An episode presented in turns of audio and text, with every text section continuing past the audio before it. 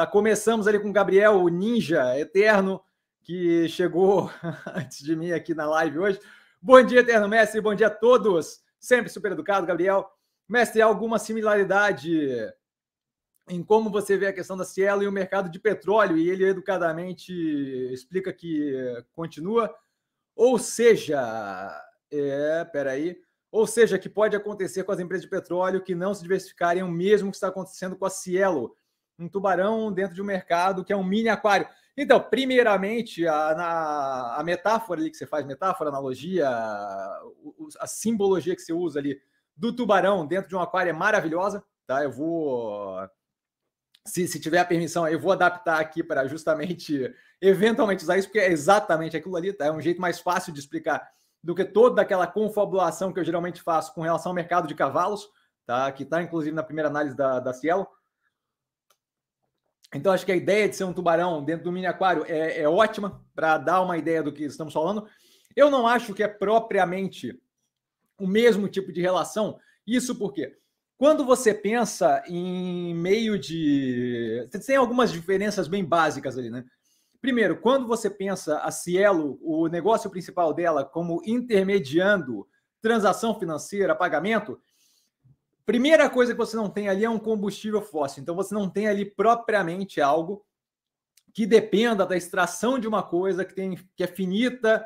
É, você não tem propriamente um vínculo com o meio ambiente, tá? Então, por mais que a maquininha tenha uso de energia que acaba sendo é, afetada, que acaba afetando ali o uso de indiretamente, bem diretamente, o meio ambiente não é o mesmo tipo de, de relação que a gente tem com o meio ambiente que extração de petróleo e queima de combustível fóssil, certo? Então, esses fatores eu acho que criam uma diferença considerável na forma de operar. Outro ponto é assim: o vínculo que a gente tem com plataforma é, como meio de pagamento não é tão difícil de romper como o vínculo que a gente tem com combustível fóssil, certo? Se você pega, por exemplo, é, veículo, se você pega todo o processo de rompimento com combustível fóssil para veículo automotor, carro, ônibus, caminhão, você vê que a gente está indo nessa direção e ainda assim está muito vagaroso. Quando você pega a parte de veículos aéreos que dependem é, de, um, de uma concentração de força, de energia muito maior o que torna praticamente ali, não, não inviável, mas menos lógico fazer através de eletrificação e bateria, torna muito mais viável fazer através de hidrogênio, você vê que assim começa a ficar complexo a, a retirada de vínculo com o combustível fóssil. Fora isso, quando você tem toda a questão de no, na transição de uso energético, você ainda tem termoelétrica como algo muito relevante. Aqui no Brasil, por exemplo, durante a crise hídrica agora recente, a gente viu a relevância que tem para evitar um apagão o uso de termoelétrica através de gás, tá? em alguns casos através de carvão, mas acho que o gás aqui é o mais relevante, né? dado que, que, que é mais vinculado ali ao setor de petróleo. Tá? É, a gente tem uma, um atrelamento da economia e do modo de vida nosso que é muito mais complexo do que lidar com a, a plataforma de pagamento ali, o transacional, certo? Quando você vê hoje em dia, por exemplo, é, o crescimento do Pix, você vê que, que o Pix foi inventado há pouquíssimo tempo atrás, especialmente se você tiver fazer um comparativo versus a, a invenção, por exemplo, do carro elétrico, que, que, que o, o, inicial foi inventado lá na Casa do Chapéu em 1950, se não me engano, tá? mas assim, completamente inviável economicamente, com questão de trajetória, e por aí vai, faltava uma evolução tecnológica considerável. Você tem agora a invenção do Pix em pouquíssimo tempo, ele está tomando grande parte de um pedaço ali transacional. Ainda não tem um flip, mas junto disso, a gente viu notícia comentada, por exemplo, no Compondo da Tese ali, é, a, no Nubank, é, trabalhando com cartão agora, sem a necessidade da maquininha. Então, aquela parte transacional da plataforma de pagamento com a tecnologia que a gente tem hoje não é propriamente mais necessária, certo? É, a gente tem pagamento, por exemplo, na China, violentamente difuso é, através de QR Code, daqueles códigozinhos quadradinhos, né, o QR Code.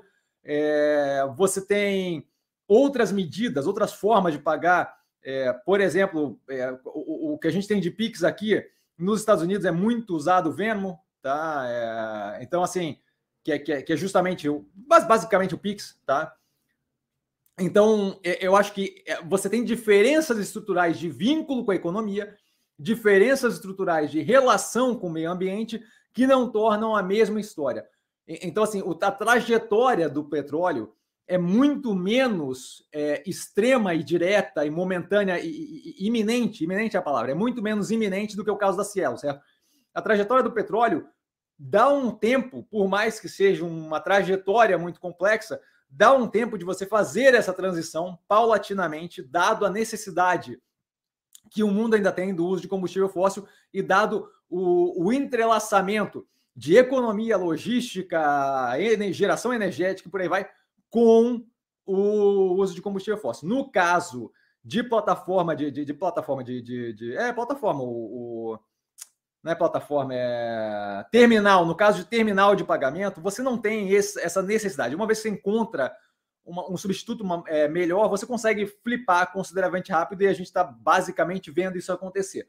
Tá? Des, dessa forma, eu vejo como menos problemático tá, em atividades vinculadas ao petróleo, especialmente aquelas que, como a British Petroleum, estão fazendo a transição já para deixar de ser uma empresa de extração de petróleo e passar a ser uma empresa de energia, certo?